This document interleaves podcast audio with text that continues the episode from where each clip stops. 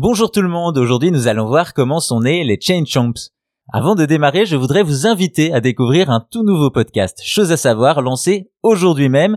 Il s'appelle Comment j'ai bâti un empire et dans ce podcast nous vous racontons l'histoire des hommes et des femmes qui se trouvent derrière les plus grandes marques comme PayPal, Netflix, L'Oréal ou Free. Les quatre premiers épisodes sont d'ailleurs déjà disponibles. Ils sont consacrés à l'incroyable aventure d'Elon Musk, patron notamment de Tesla et SpaceX. Dans cette série, on vous dévoile tout sur lui, son enfance en Afrique du Sud, ses amours, ses échecs et ses grandes réussites, tout jusqu'à sa folle ambition martienne. Si cela vous intéresse, il vous suffit de chercher comment j'ai bâti un empire dans votre appli de podcast ou bien d'aller sur chosesasavoir.com. Merci et bonne écoute. Retournons maintenant à la question qui nous intéresse aujourd'hui. Parmi les ennemis les plus emblématiques de la licence Mario, on retrouve les Chain Chomps, de grands chiens noirs et ronds qui cherchent à croquer Mario dès qu'ils le croisent, des ennemis qui peuvent faire peur et c'est justement dans un traumatisme qu'ils trouvent leur origine.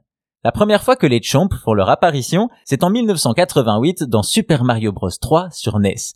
Les joueurs peuvent alors pour la première fois découvrir cet ennemi qui a la forme d'une boule noire avec de grands yeux et une énorme rangée de dents acérées.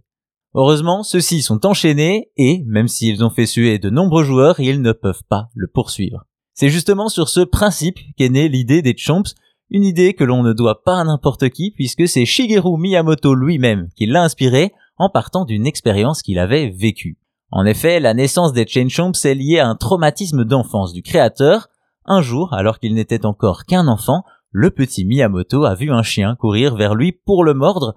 Fort heureusement, celui-ci a été retenu par la chaîne de son maître, l'empêchant de croquer le jeune garçon, cet épisode, même s'il n'a laissé aucune égratignure, a marqué profondément Miyamoto au point que des années plus tard, il fait vivre la même expérience au héros de son jeu et donne naissance aux Chain Chomps. D'ailleurs, pour la petite histoire, les Chomps avaient initialement été créés pour les jeux Zelda avant de finalement faire leur première apparition dans Super Mario Bros 3.